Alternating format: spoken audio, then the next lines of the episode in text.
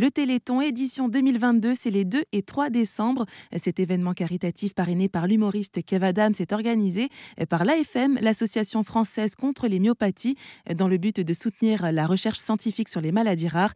30 heures de programme sont prévues pour récolter des dons. Les caméras de France Télévisions seront présentes dans les quatre villes ambassadrices, Lorient en Bretagne, Guebwiller en Alsace, Cassis en Provence-Alpes-Côte d'Azur et Dijon en Bourgogne-Franche-Comté.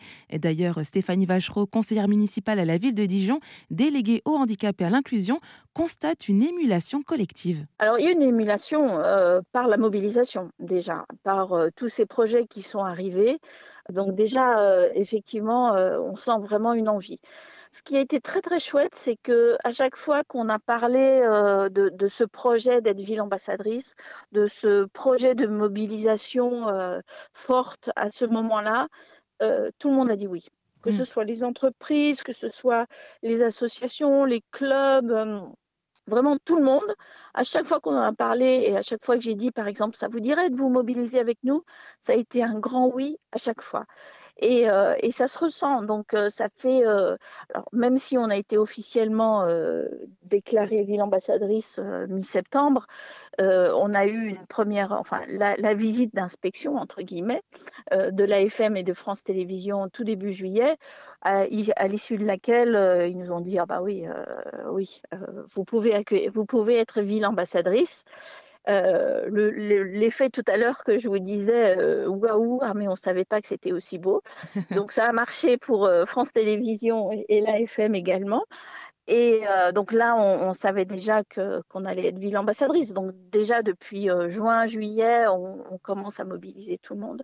Et encore une fois, ça a été un grand oui à chaque fois. Et quels ont été alors justement les critères pris en considération pour faire leur choix? Alors le premier élément, c'est l'envie, c'est la mobilisation, c'est l'envie vraiment de, de, collaborer, de faire les choses en grand, de faire les choses bien et de vraiment de mobiliser.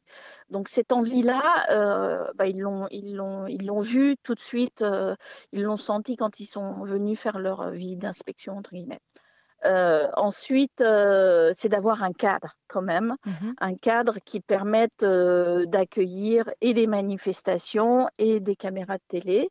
Alors, on est un peu dans la dans dans l'envie de, de, de, montrer des, des images d'épinal, entre guillemets. C'est-à-dire qu'il euh, faut qu'il y ait un endroit emblématique de la ville. Et euh, alors, nous, ils avaient le choix entre la Cité euh, internationale de la gastronomie du vin ou le centre-ville historique. Ils ont préféré majoritairement le le centre-ville historique, mais euh, voilà, avec un coup de cœur aussi pour la cité. Ça va nous permettre aussi, euh, euh, nous téléspectateurs, bah, de découvrir autrement la ville de Dijon, parce que bon, bah, on la connaît principalement bah, pour la moutarde. Hein. Mais là, ce sera, de dire qu'il y a elle sera présente. Hein. Oui, bien sûr. Mais ce sera de dire, voilà, il n'y a pas que ça, il y a aussi autre chose à Dijon. Voilà, c'est ça.